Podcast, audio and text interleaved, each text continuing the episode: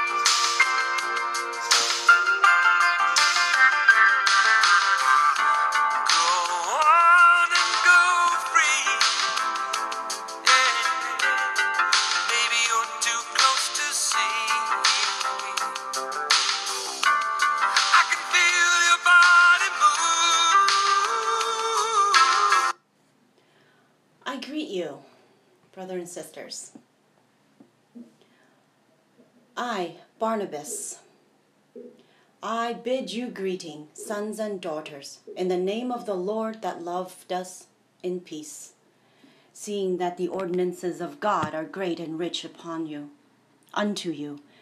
I rejoice with an exceeding great and overflowing joy at your blessed and glorious spirit.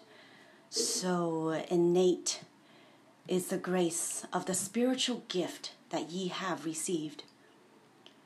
Therefore, I also, wherefore I also the more congratulate myself, hoping to be saved, for that I truly see the Spirit poured out among you for the riches of the fount of the Lord. So greatly did the much desired sight of you astonish me respecting you.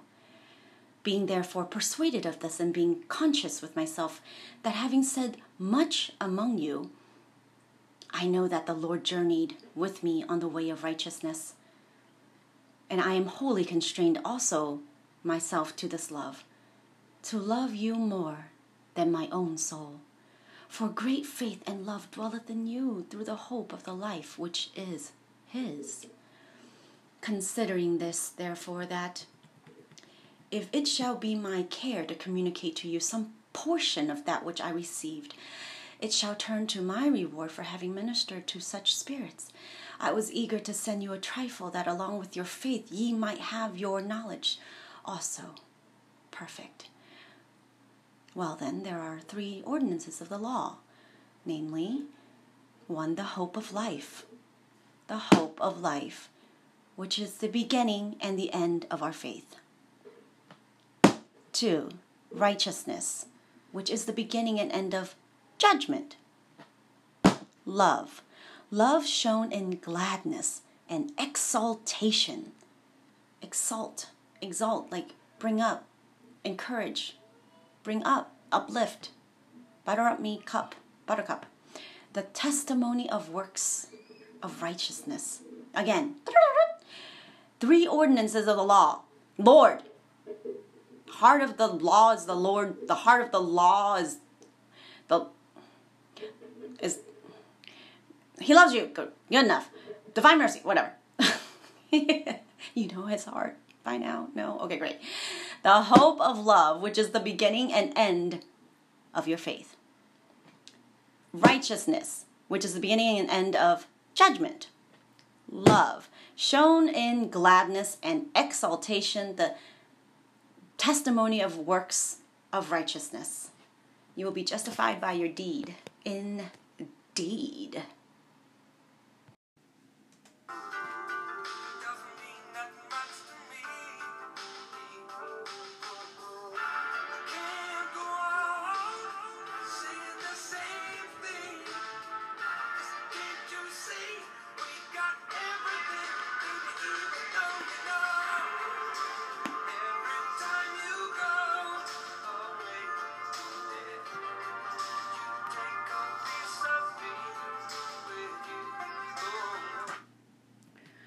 For the Lord have made to us, by his prophets, things past and present, giving us likewise the first fruits of the taste of things future, and seeing each of these things severally coming to pass according as he spake.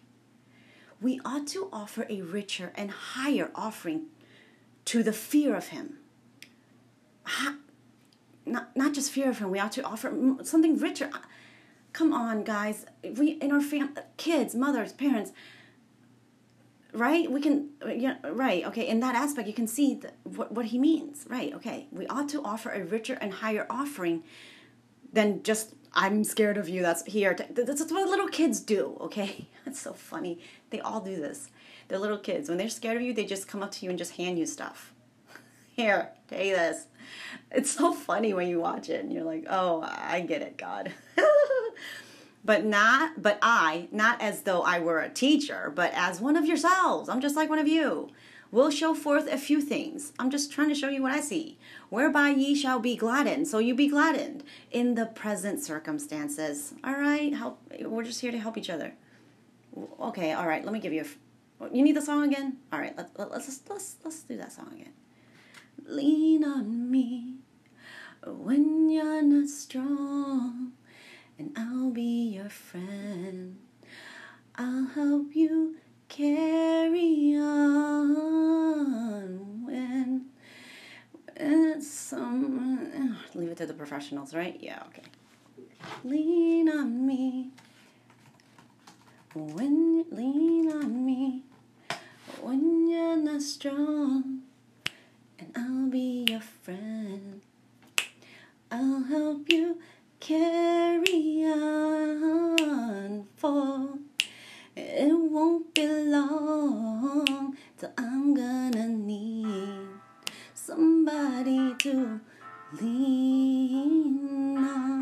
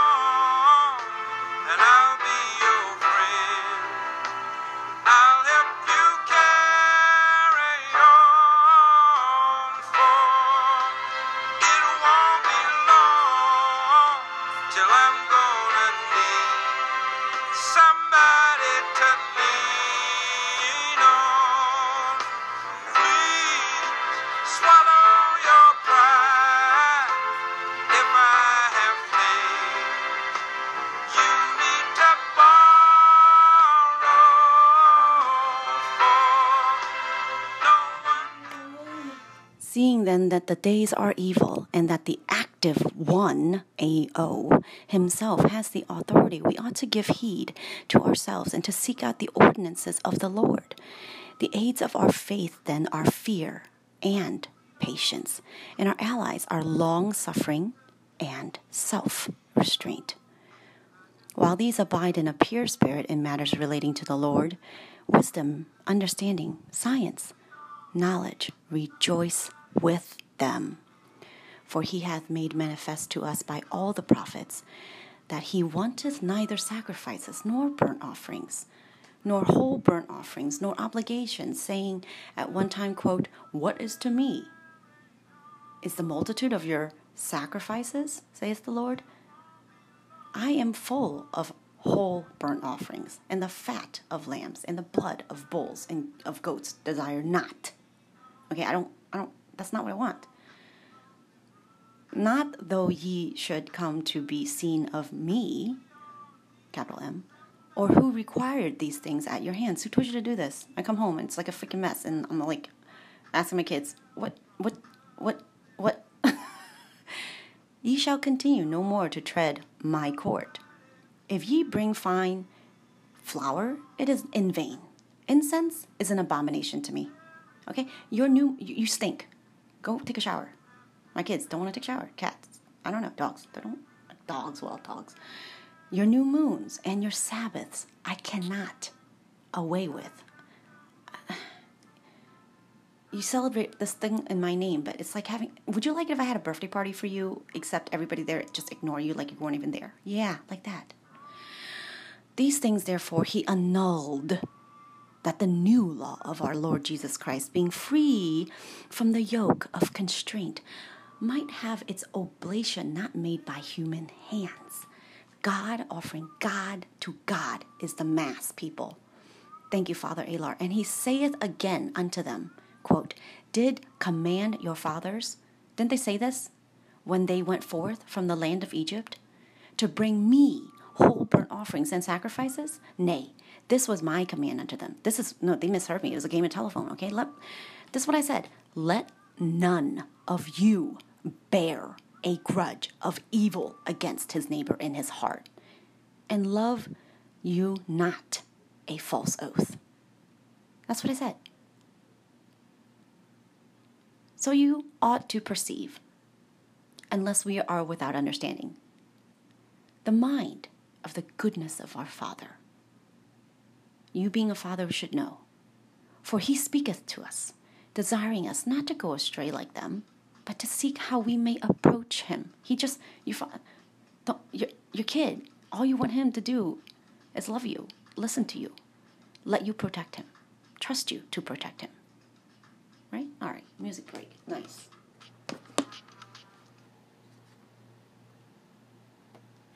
Okay, not so much.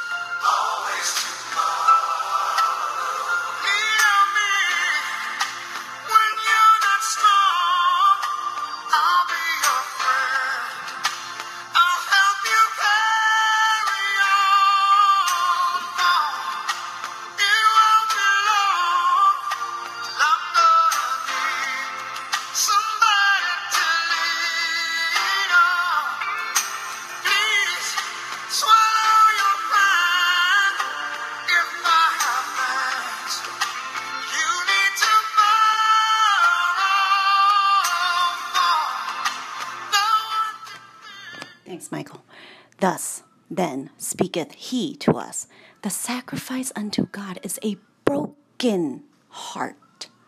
Oh, that's a good song. You know when they say misery loves company? Well, you could say that, but why? Because it's comforting. Don't you think so? Being broken together? Yeah, something like that.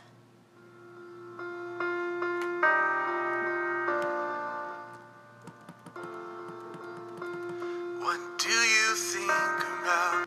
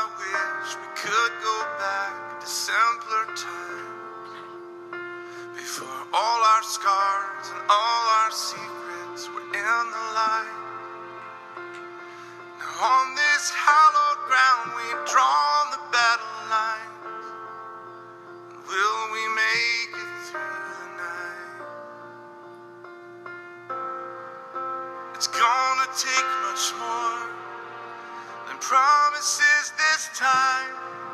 Only God can change our minds.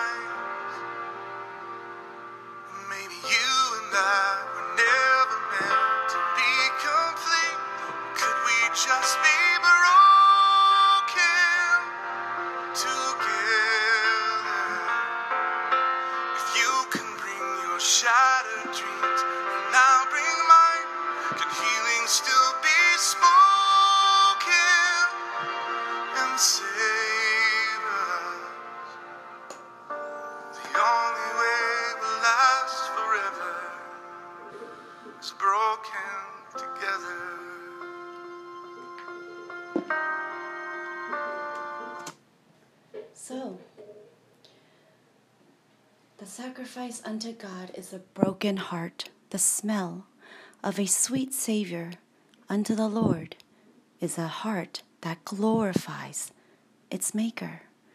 We have belly buttons. We can't deny it. We have to give thanks to those who came before us, or else we wouldn't be here. We ought therefore, brethren, to learn accurately concerning our salvation, lest the evil one, having effected an entrance of error in us, should fling us away from our life. He speaketh again, therefore, to them concerning these things. Quote, Wherefore fast ye. Wherefore? For me, says the Lord, so that your voice is heard this day crying out loud. This is not the fast which have chosen, said the Lord, not a man abasing his soul, not though ye should bend your neck as a hoop, and put on sackcloth and make your bed of ashes, and not even so shall ye call a fast that is acceptable. Okay, that's. Okay, this is what he said Behold, this is the fast which I have chosen, saith the Lord. Loosen every band of wickedness. That's what I mean by fast. Hurry up and get it off. Wash your hands. You know, like my kid when he eats and he looks like, yeah, it's done hit the fan. Yeah, exactly. Okay. Loosen every band of wickedness. Untie the tightened cords of forcible contracts. What is a promissory note? What do you think? Go look at your dollar bill. I know you don't have one anymore. Nobody has any. But if you look at it, the fine print says this is a legal tender for all debts, both public and private. That is a promissory note. That is a contract. Look it up. It's not a Fed, it is not a bank, and it does not reserve nothing. Give unto God what is God. Anyways, untie the tightened cords of forcible contracts. Send away a Jekyll Island creature from Jekyll Island. Anyone? Anyway, send away the broken ones, released, and tear in pieces every unjust bond. Get rid of that bond, people. Prison buzz, anyone? Break thy bread to the hungry, and if thou seest one naked, clothe him. Bring the shelterless into thy house. And if thou seest a humble man, thou shalt not despise him. Neither shall one of thy household and of thine own seed. Then shall thy light break forth in the morning, and thy healing shall arise quickly, and righteousness shall go forth before thy face, and the glory of God shall environ thee. End of 3.4.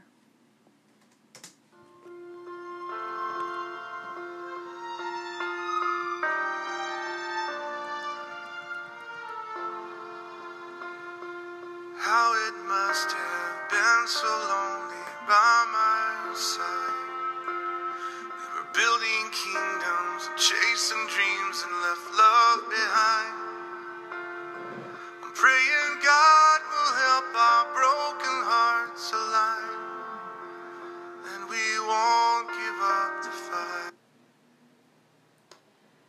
If you only imagine what our life could be. discovered that Is this the one? I'm not sure. I'm more than a chick singer. Da da da da da. I can only imagine. but that uh, I'm a child of God. And um, Oh, the go reason I say that because for so many years my identity was being on stage. I love what I do, but I'm not sure that I love who I was. But then one day I woke up and realized um, I didn't have to worry. Somebody loved me. And uh, to the world I'm one, but to one I'm the world. Think about it. And uh, I'm not preaching, I'm just teaching. Because um, the road has been long. The journey has been up and down and all around, like the roller coaster ride. But uh, Mm-hmm. I would take nothing for that journey now. My heart has been broken so many times, but Why Nona? Mom recently said, honey, let him see the brokenness. Let him see the cracks in your armor. That's how the light gets out. And um, so, this next song saved me through a time. You know how music does that? You walk through that time, and there's always a song there. Well, after my father died, I never met him. I went through a real period of not really sure of what to do next. You know, those times in your life when you know how to work, you know how to get up in the morning. But when the quiet stillness of the night comes, you kind of sit there and go, well, is this what it's all about? And in a flash, I realized that uh, though I never got to meet my earthly father, I will meet my heavenly father. And I believe that, and I'm going to just say it because it's my show.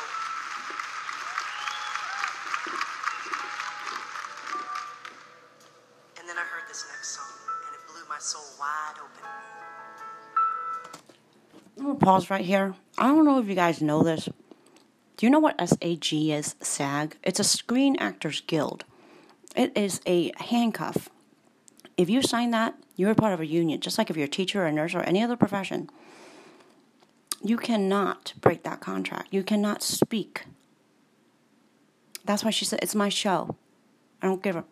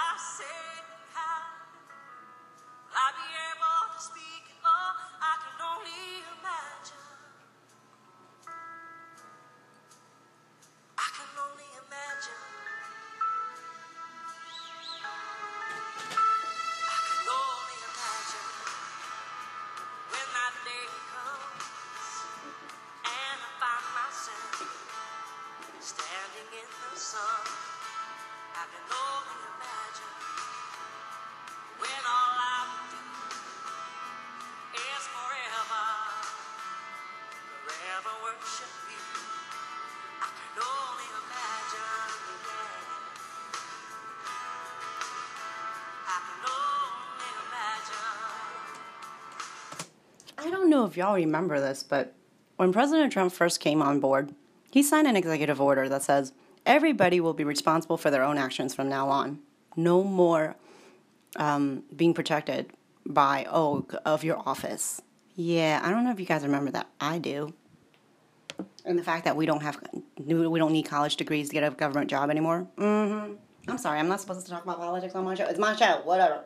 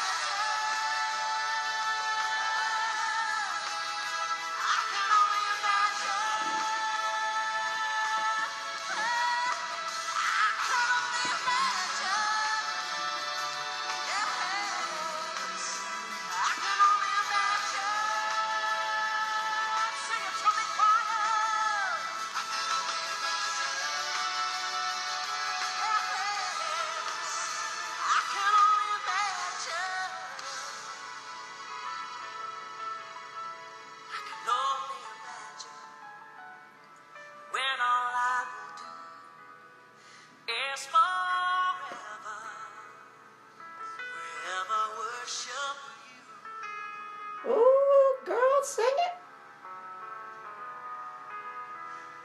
Miss Winona. Judd.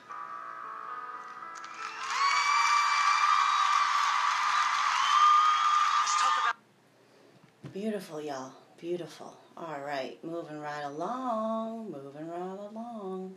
Back to Barnabas. Then shalt thou cry out, and God shall hear thee. While thou art still speaking, he shall say, Lo, I am here.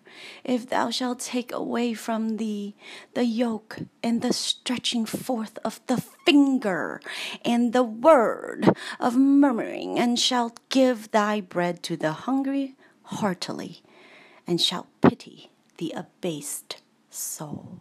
You want to be a friend? You want a friend? Be a friend. My policy. To this end, therefore, my brethren, he that is long suffering, foreseeing. You ever heard a guy named uh, the bounty hunter? Yeah, it's got enough energy now. Go ahead. He's a bounty hunter, and he's called the dog. What is it? I forgot. And uh, he's a really, really good bounty hunter. He's like the best that there is. And you know why he's so good? Because he was the best thief. Oh, what's that movie? Yeah, let me play it for you. Hold on. Keep talking, Barnabas. Then shalt thou cry out, and God shall hear thee. While thou art still speaking, he shall say, Lo, I am here. Go talk to him for a second, and I will be right back. So, this is actually a true story. I'm sure you've seen the movie with Leonardo DiCaprio. Ooh, Jack. But he, this is a, I really, this is a true story. He's the best at what he does the because he was the chapter of his worst. book, Catch Me If You Can, legendary con artist Frank Abagnale Jr. writes, I was a millionaire twice over and a half again before I was 21.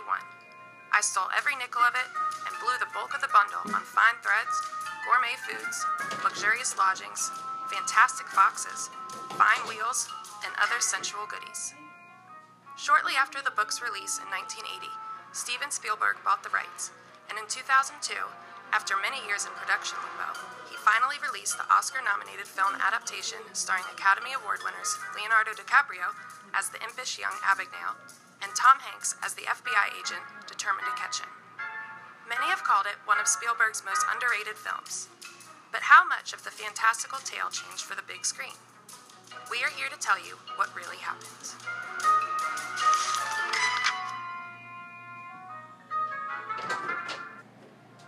Frank William Abagnale Jr. was born April 27, 1948, and grew up in New Rochelle, New York, a suburban community not far from New York City. The film deviates slightly even from the beginning, with an inaccurate timeline of Frank's early teen years and the circumstances surrounding relationships with his parents and their divorce.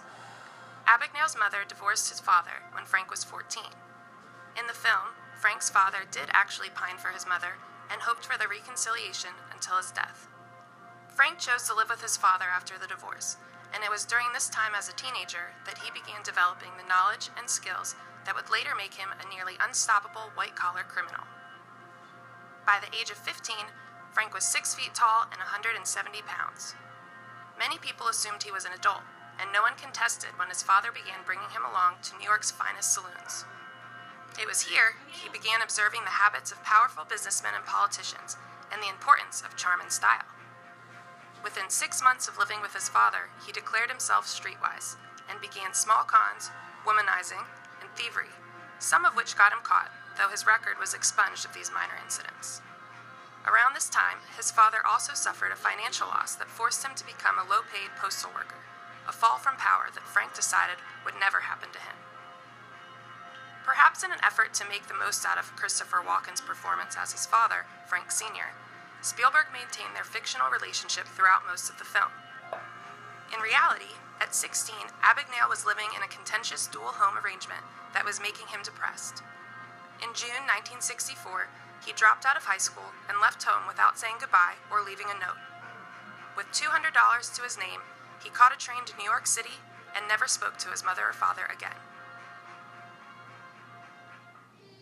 When Frank realized he could barely afford to live in a city working jobs he was qualified for, he altered his driver's license and passed himself off as 26 and began cashing fraudulent checks in small amounts, sometimes two or three times per day, to supplement his wages.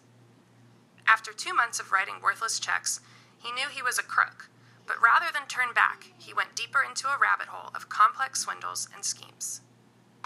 From 16 to 21, Abagnale posed as an airline pilot, a doctor, a sociology professor, and a lawyer, largely only by guile and forged credentials. During this period, he cashed about $2.5 million in fraudulent checks across every U.S. state and 26 different countries. He also estimates that if he had today's technology, he likely would have been able to amass between 20 to 50 million dollars through identity theft. He began one of his most infamous scams at the age of 16, deciding to pose as a Pan Am pilot to score free flights. As depicted in the film, Frank did actually learn from Pan Am executives and personnel about the industry by pretending to be a student writing for his school newspaper, and he was able to come by an authentic uniform by saying he had lost his. He also did take the logos off model planes to create his ID badge. By the age of 19, Frank had flown to 26 countries and roughly about 1 million miles, about 40 trips around the Earth, all for free. The fun was put on pause when officers apprehended him in Miami for questioning about his identity, but Frank continued to insist he was Frank Williams. He provided identification and a variety of actual airline personnel he had befriended as references, who confirmed that he was a Pan Am co pilot and talked his way out of trouble. Abagnale needed to lay low and moved to a residential community in Atlanta, Georgia. Frank became friends with a doctor living in the complex over talk of their sexual conquests and convinced him that he was a burned out pediatrician. The doctor offered to bring Frank to observe work at his hospital. With Frank's easy disposition, he was soon welcomed regularly by the hospital staff. Frank used this time to research medicine in the facility's library, and eventually, his reputation at the hospital was so solid, an administrator offered him a temporary position supervising medical interns over the night shift. Abagnale says he often used humor to deflect questions he didn't know the answers to, leaving the actual care to the young doctors he was overseeing, though Frank was still a teenager at the time. As shown in the film, Frank decided to leave following an incident where a child came in with a broken leg, realizing his lack of knowledge could actually endanger lives. In the film, this is also where Frank meets a braces wearing young nurse named Brenda Strong, played by Oscar nominee Amy Adams. But Brenda was actually an amalgamation of several of Frank's girlfriends from his crime years. Abagnale had said that her character was largely, quote, based on an Eastern Airlines flight attendant I dated while living in Louisiana. But the story was modified to better fit Spielberg's narrative. Abagnale says that unlike the film, they were never engaged, quote, as I was too young to even think about that. Later on, Frank moved to California and fell in love with a woman so seriously they did start talking about marriage. In this relationship, he decided to come clean to her, a confession that did not go over well, and she informed the FBI where he could be found. Frank managed to evade capture. In reality, Frank decided to move to Louisiana on his own, where he took up again with a stewardess from his time as a co pilot with Pan Am. He convinced her that in addition to being a pilot, he had received his law degree from Harvard, and she introduced him to a lawyer in the state district attorney's office.